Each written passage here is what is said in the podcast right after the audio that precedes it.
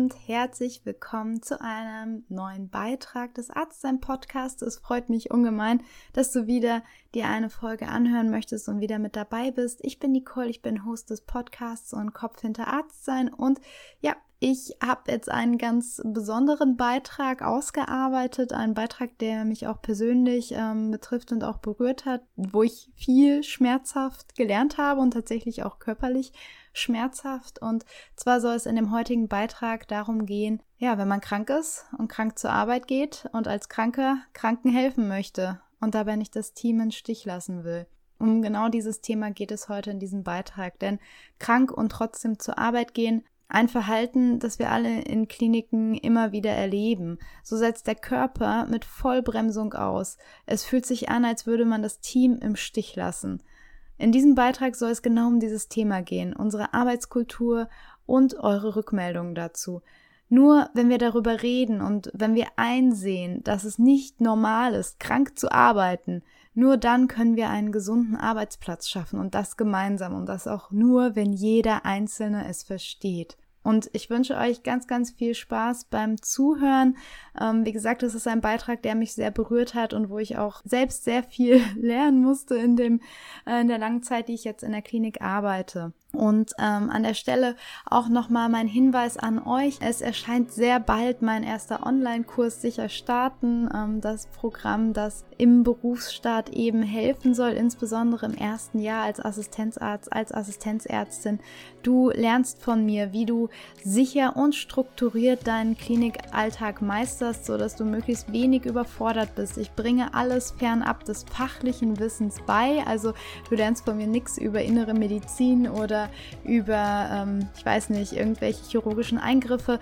Du lernst, wie du dich als Arzt, Ärztin durch den Stationsalltag durchmanövrierst, wie du möglichst Zeit sparst und effektiv arbeitest und wie du auch auf dich acht gibst, was, wie du dir selbst im Start, beim Lernen, wie du für dich selbst auch einfach sorgen kannst. Und erfahrungsgemäß bleibt eben für diese Art der Einarbeitung sehr, sehr selten Zeit. Manchmal hat man einen lieben Kollegen, der sich hinsetzt, der das Dienstzimmer zeigt und der mal einen Weg durch die Klinik mit dir dreht und dir auch sagt, worauf du im Dienst achten musst, Dinge, die dir sonst kein Mensch erzählt. Und ja, diese Dinge versuche ich dir zu vermitteln. Du merkst also, der Kurs ist wahnsinnig wertvoll und ich glaube felsenfest, dass er deinen Start in die Klinik enorm verbessern wird. Insofern trag dich direkt jetzt nochmal in die Warteliste ein. Die Warteliste ist online und ich werde dich darüber informieren, sobald der Kurs dann endlich ähm, fertig ist und du ihn kaufen kannst. Es wird auch nur ein kurzes Zeitfenster sein, in dem der Kurs geöffnet hat, damit dann auch endlich ja, wir alle starten und lernen können. Außerdem, alle, die über die Warteliste buchen, bekommen von mir als Dankeschön, dass sie so lange dabei und gewartet haben, ähm, bekommen ein tolles Extra von mir zum Kurs dazu. Und zwar ein Ticket für einen wunderschönen Tag zusammen mit einer Freundin von mir, der Celeste. Sie ist Yogalehrerin. Sie wird uns ähm, ein bisschen ja, mit Yoga unseren Tag versüßen.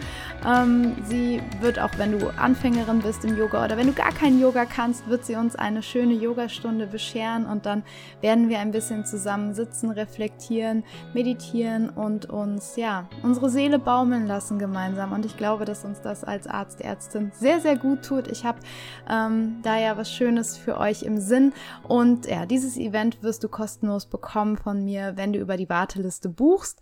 Äh, sobald das genauer steht, gibt es ja natürlich auch Informationen zu. In dem Moment, ähm, ja, folge mir am besten auf Instagram, damit ich dich äh, gut informieren kann und du alles mitbekommst. Und ich würde sagen, jetzt fangen wir endlich mal mit diesem spannenden Beitrag an. Denn was waren meine Erlebnisse, weshalb ich überhaupt auf die Idee gekommen bin, diesen Beitrag zu machen? Wir kennen das alle. Das bekannte Gefühl, wenn wieder einmal ein grippaler Infekt aufzieht und die Stimme in unserem Kopf sich sofort meldet mit, oh, hoffentlich wird das jetzt keine große Sache. Am Wochenende habe ich Doppeldienst, das ist morgen und da muss ich einfach fit sein. Und genauso bin ich an einem Wochentag wach geworden. Es war in meinem zweiten Jahr als Assistenzärztin. Ich habe damals noch 24-Stunden-Dienste gemacht und wie sollte es anders sein? An diesem Tag, wo ich mit diesen fiesen Halsschmerzen wach geworden bin, hatte ich Dienst. Und ich habe mir nicht viel dabei gedacht, es waren ja nur Halsschmerzen zu dem Zeitpunkt. Also habe ich eine Ibo genommen, mir viel zu trinken eingepackt und bin über die Hebammsprechstunde zur Akupunktur, denn ich wollte wirklich nichts unversucht lassen, die anflutende Erkältung abzuwenden. Ja, und so bin ich damit etwas Halskratzen, wie es mir, wie ich es mir eingeredet habe, in den Dienst gestartet. Und wie sollte es anders sein? Zwei Stunden später, ich hatte gerade eine Sektion mit einem meiner Oberärzte gemacht, ähm, mit dem ich mich auch wirklich sehr gut verstanden hatte. Da habe ich gemerkt, ich bin bereits fix und alle. Wirklich. Ich war komplett erschöpft. Mein Körper war verschwitzt, mir war schwindelig, mein Kopf brummte und mein Halskratzen war nun permanenter stechender Schmerz. Tatsächlich war ich dann doch zu so viel Einsicht in der Lage, dass ich zu meinem Oberarzt gegangen bin und ihm sagte, dass ich die nächste Sektion auf keinen Fall machen könnte. Ich musste mich einfach ausruhen, weil ich noch Dienst hatte und ich würde mir körperlich weniger anstrengende Aufgaben suchen, habe ich zu ihm gesagt. Er hat dann die Stirn gerunzelt und hat mich aber machen lassen. Und die nächsten Stunde habe ich dann, habe ich mich dann mit Ibo, Paracetamol, Halstabletten und allem, was mich sonst über Wasser gehalten hat. Und ja, damit habe ich mich sozusagen vollgedröhnt und ausgestattet und wie war es so meistens im Kreißsaal? Ich hatte einfach richtig viel zu tun. Und was war das Ende vom Lied? Am nächsten Morgen hatte ich natürlich Fieber, einen ordentlichen Infekt der oberen Atemwege. Manche nennen das auch, glaube ich, eine Grippe. Und ich habe die Übergabe mit einem Krächzen gemacht. Man hat mich fast nicht verstanden. Und besagter Oberarzt kam nach der Übergabe auf mich zu und nahm mich zur Seite. Ich lese das einfach nochmal, beziehungsweise ich erzähle es euch einfach nochmal, was er mir gesagt hat, damit es sich auch in euer Hirn einbrennt. Er hat gesagt, ich verstehe deinen Ehrgeiz und deinen Wunsch, das Team zu unterstützen. Aber wenn du mit Endokarditis auf der Intensivstation liegst, Obacht, jetzt kommt's Wichtige, dann wird keiner aus dem Team dich dort besuchen oder sich gar bei dir bedanken, dass du zur Arbeit gekommen bist an dem Tag.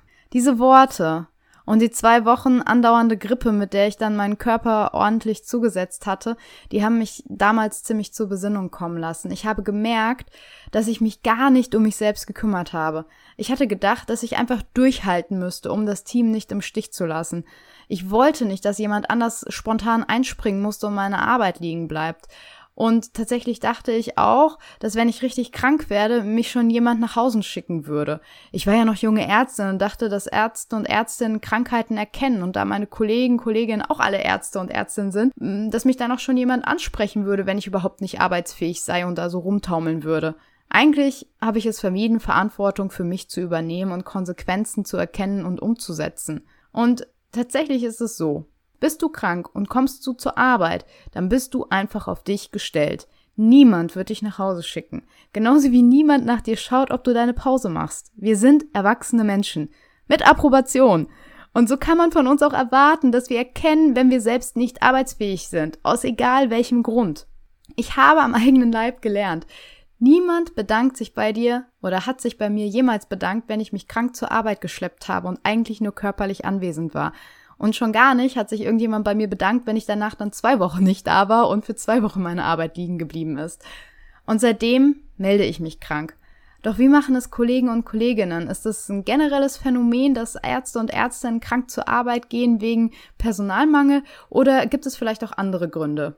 Übrigens, wenn du auch am Anfang deines Berufslebens stehst und du zum Beispiel Probleme beim Organisieren deiner Station hast oder du auch lernen möchtest, wie du dich besser ins Team integrieren kannst und erste Schritte für eine harmonische und respektvolle Zusammenarbeit gehen kannst, dann hast du die Möglichkeit, dich entweder in meine Warteliste für den Online-Kurs, wie gesagt, sicher starten, startet ja bald, einzutragen. Dann bekommst du von mir die Erinnerung, wie versprochen, oder gerade wenn es dir um die Zusammenarbeit geht, kannst du dir auch jetzt direkt für 0 Euro meinen kostenlosen Klinik-Knigge downloaden. Den findest du in den Show Notes.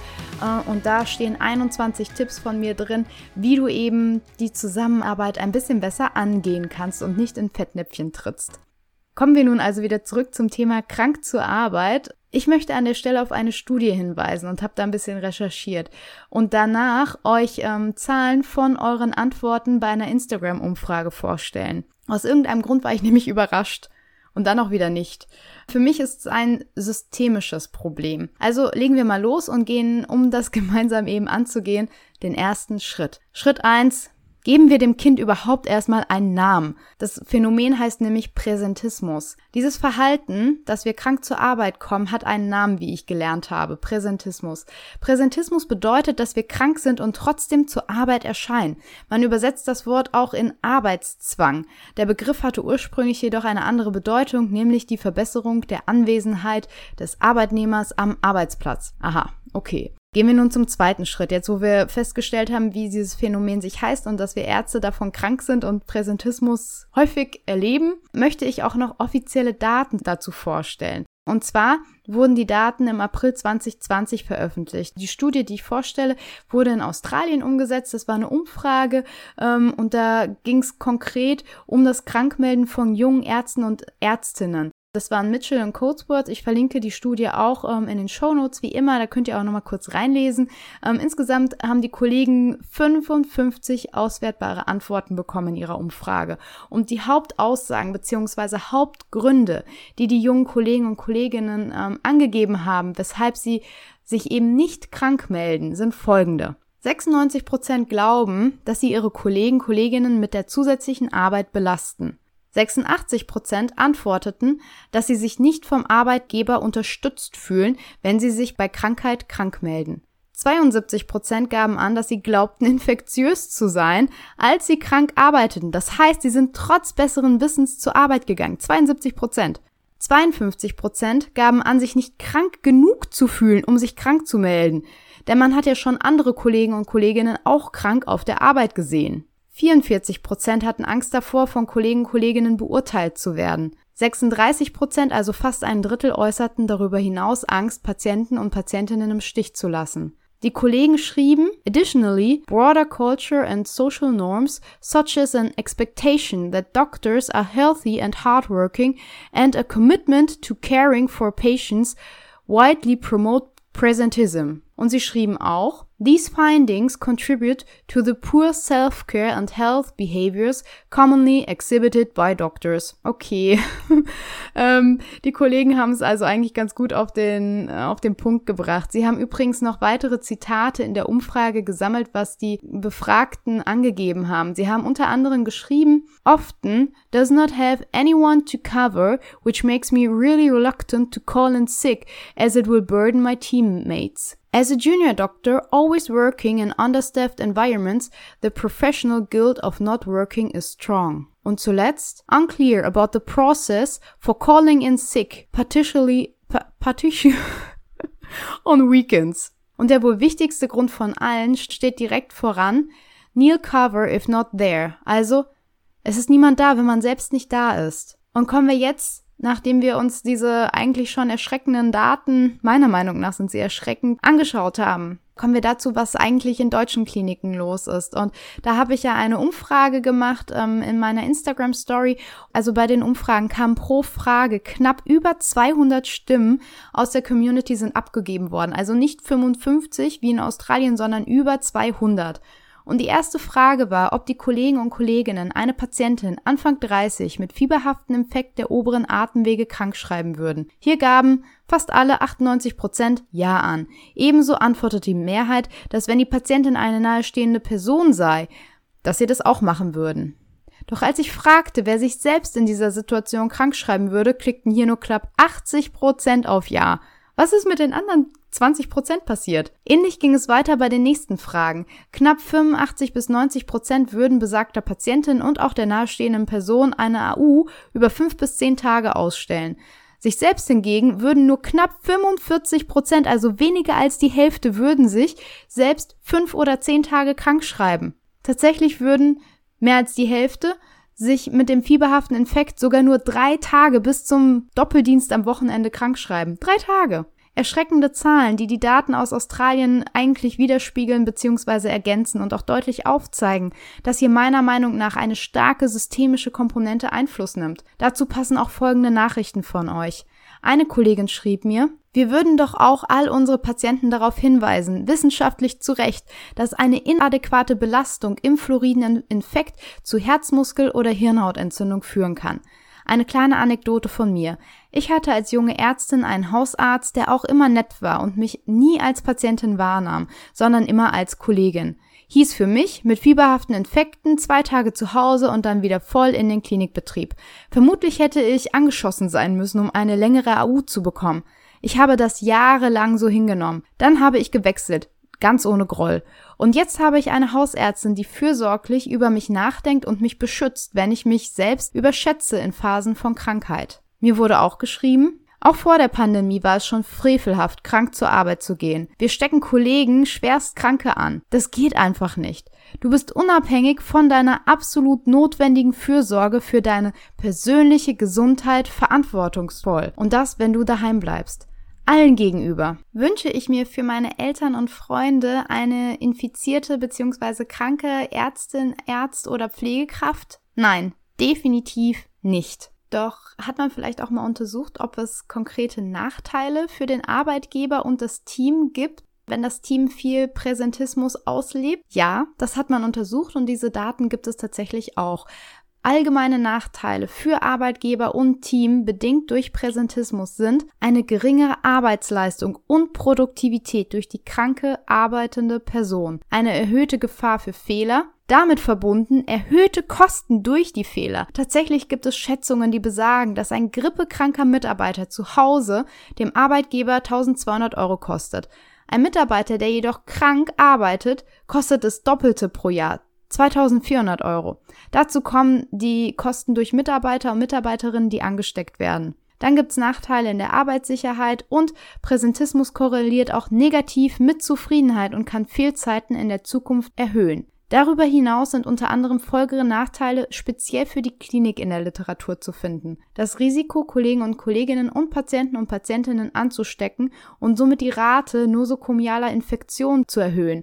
Da gibt es Daten, dass 20 Prozent der Covid-positiven Patienten und Patientinnen einer Klinik ihre Covid-Infektion in der Klinik erhalten haben durch Mitarbeiter. Die ganzen Quelldaten von den Studien und Untersuchungen verlinke ich euch natürlich wieder.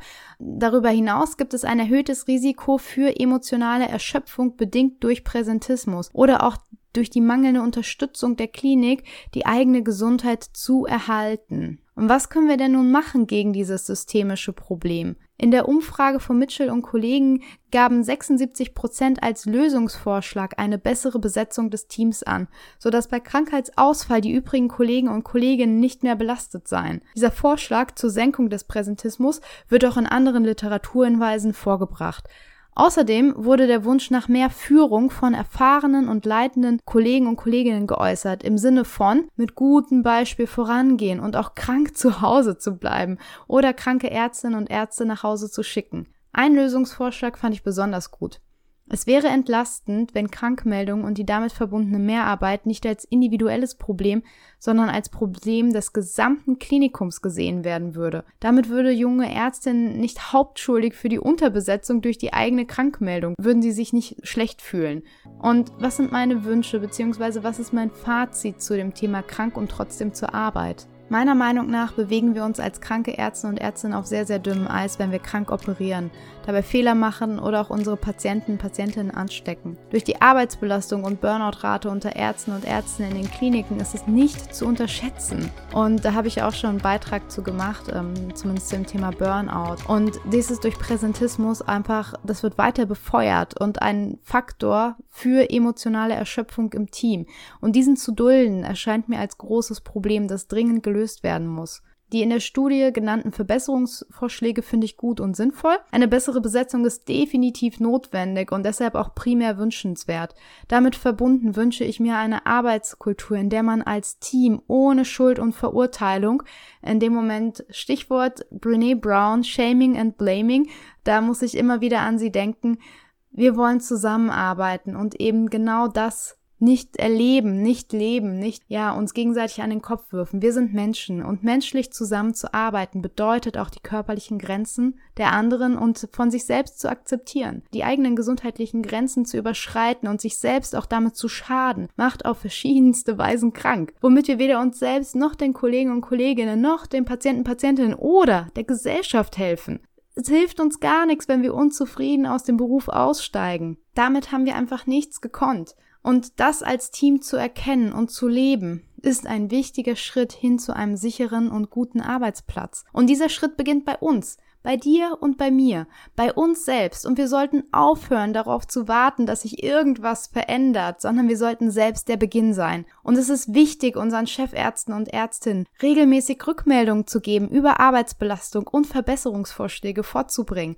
Denn sonst wird sich in diesem Punkt nichts bewegen. In meiner Erfahrung ist ohne Kommunikation über Probleme auch keine Verbesserung eingetreten. Wenn ich jedoch ins Gespräch gegangen bin und konkrete Ideen vorgebracht habe, ohne einfach nur meine Unzufriedenheit vor die Füße meines Chefs zu werfen, das hat meistens nicht funktioniert. Aber wenn ich selbst Ideen hatte, dann durfte ich erleben, wie an der Lösung und an der Umsetzung gearbeitet wurde. Und in diesem Punkt bin ich, ich kann es immer wieder betonen, meinem Chef gegenüber für sein offenes Ohr sehr dankbar. Schließlich durfte ich selbst drei Monate Auszeit nehmen, als es mir alles andere als gut ging. Und ich habe danach reduzieren dürfen und ich habe kein schlechtes Wort gehört. Ich wurde in allen Punkten unterstützt und das einfach, weil ich proaktiv vorangegangen bin, weil ich offen kommuniziert habe und weil ich für mich selbst eingestanden bin. Und ich glaube fest daran, dass jeder einzelne von uns ins Umdenken Umdenken in das eigene Team bringen kann. Zum Beispiel, wenn wir uns krank melden, wenn wir aufeinander achten, Kollegen und Kolleginnen im Krankheitsfall auch unterstützen und ihnen den Rücken stärken, statt das schlechte Gewissen der Kranken. Hier darf und muss jeder selbst wirksam werden. Wenn wir uns eine offene menschliche und unterstützende Arbeitskultur wünschen, dann beginnt das bei jedem von uns selbst, bei uns selbst einfach. Und weshalb ich mit den oben genannten Worten einer Kollegin als stete Erinnerung an deine Gesundheit diesen Beitrag auch dann beenden möchte. Du bist unabhängig von deiner absolut notwendigen Fürsorge für deine persönliche Gesundheit verantwortungsvoll, wenn du daheim bleibst. Allen gegenüber. Wünsche ich mir für meine Eltern, Freunde eine infektiöse Ärztin oder Pflegekraft? Nein, definitiv nicht. Wie schätzt du das Problem ein? Bist du schon krank zur Arbeit? Wie geht dein Team mit Krankmeldungen um und wie gehst du damit um? Schreibe mir deine Gedanken gerne per Mail an nicole.arztsein.com oder besuch mich einfach auf Instagram. Da heiße ich Arztsein und ich bin wie immer sehr gespannt auf den Austausch mit euch. Und wenn euch die Podcast-Folge gefallen hat, wenn ich euch in irgendeiner Form aus dem Herzen spreche, wenn ich euch berühre, wenn das, was ich euch weitergebe, euch hilft, dann würde ich mich wahnsinnig freuen, wenn ihr dem Podcast etwas zurückgebt, indem ihr fünf Sterne vergebt als Bewertung bei Spotify oder bei iTunes. Bei iTunes habt ihr auch noch die Möglichkeit, ein paar liebe Worte dazulassen. Ich würde mich auf jeden Fall sehr darüber freuen. Und danke, dass ihr bis zum Ende zugehört habt bei diesem Beitrag, der mir wirklich sehr, sehr wichtig und sehr am Herzen lag. Und ja, ich wünsche euch alles Gute, bleibt gesund, beziehungsweise wenn ihr krank werdet, meldet euch krank. Und ich wünsche euch alles Gute, bis zum nächsten Beitrag. Eure Nicole.